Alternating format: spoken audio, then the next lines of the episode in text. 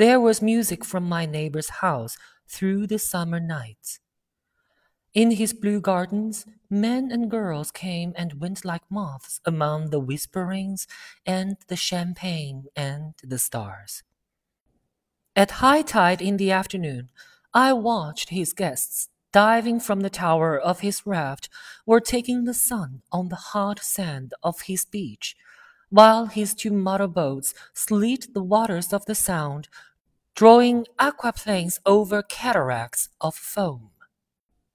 On weekends, his Rolls Royce became an omnibus bearing parties to and from the city between nine in the morning and long past midnight, while his station wagon scampered like a brisk yellow bug to meet all trains.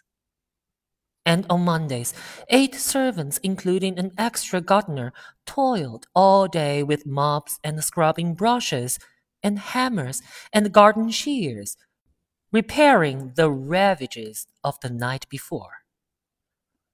Every Friday, five crates of oranges and lemons arrived from a fruiterer in New York. Every Monday, these same oranges and lemons left his back door in a pyramid of populous halves.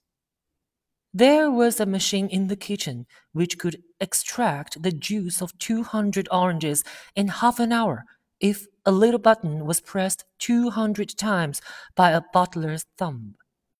At least once a fortnight, a corps of caterers came down with several hundred feet of canvas and enough colored lights to make a Christmas tree of Gatsby's enormous garden.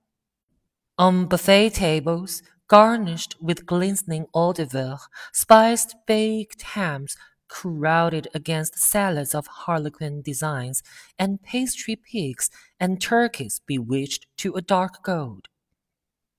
In the main hall, a bar with a real brass rail was set up, and stocked with gins and liquors, and with cordials so long forgotten that most of his female guests were too young to know one from another.